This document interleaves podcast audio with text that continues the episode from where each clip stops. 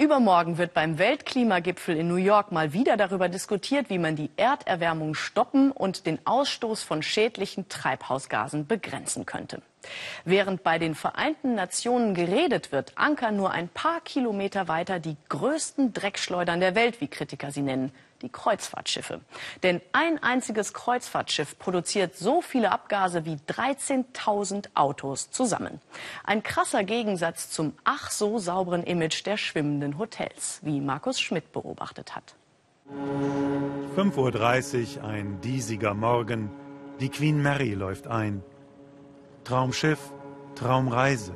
Einmal an der Freiheitsstatue vorbei, auf Manhattan zugleiten. Es ist ein besonderer Tag. Genau vor zehn Jahren machte der Luxusliner seine Jungfernfahrt über den Atlantik genau hierher.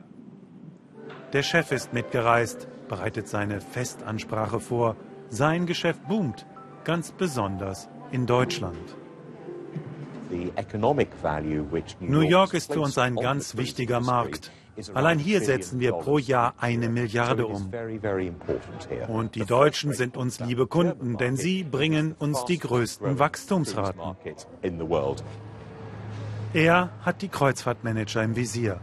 Professor Ross Klein gilt als bestinformierter Kritiker der Branche. Wie sehr Kreuzfahrtschiffe zur Luftverschmutzung beitragen, darauf weist er immer wieder hin. This ship ein Kreuzfahrtschiff wie die Queen Mary produziert so viel Abgase wie 13.000 Autos. Seit Jahren gibt es Techniken, um das zu verhindern. Aber die kosten Geld uh, und reduzieren die Profite der Branche. Auf allen Weltmeeren dasselbe Bild. Verbrannt wird oft Rückstandsöl an Land, wäre das Sondermüll. Diese Schiffe gehören zu den größten Dreckschleudern der Welt, immer noch. Die deutsche AIDA-Flotte, die Queen Mary, wurden übernommen vom US-Unternehmen Carnival. Es kontrolliert mehr als die Hälfte des Weltmarktes. Die Schornsteine der Queen Mary qualmen weiter, auch nachdem sie angelegt hat.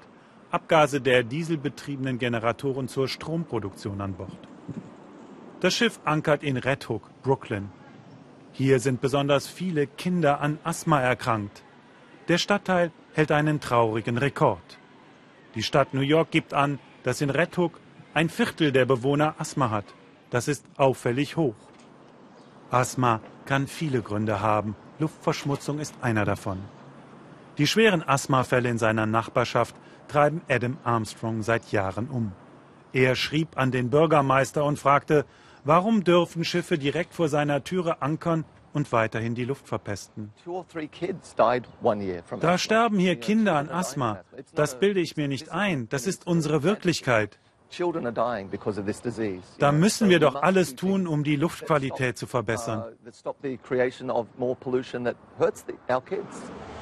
Längst gibt es technische Lösungen, so wie hier in Oslo, um Schiffe von Land aus mit Strom zu versorgen sodass sie wenigstens am Pier nicht mehr die Luft verpesten. Warum hat man so eine Anlage in New York beim Neubau des Piers in Red Hook vergessen? fragt Adam Armstrong schon 2006 die Stadt New York. Was folgte, war ein jahrelanges Tauziehen zwischen Anwohnern, Stadt und dem Unternehmen Carnival, ein Gefeilsche, wer die teure Anlage zu bezahlen hat. Jetzt endlich wird gebaut. Die riesigen Stromtransformatoren stehen schon. Die Stadt wirbt jetzt sogar damit, dass die Anlage die Luft in Red Hook und Umgebung erheblich verbessern wird. Die Gesundheitskosten würden um 9 Millionen Dollar pro Jahr sinken. Aber bis endlich Strom ins Schiff geleitet werden kann, gehen noch ein bis zwei Jahre ins Land. Die Zuleitungen sind noch im Rohbau. Das Unternehmen Carnival wird nur einen geringen Teil der Gesamtkosten übernehmen. Die Stadt, also wir Steuerzahler, subventionieren das Ganze.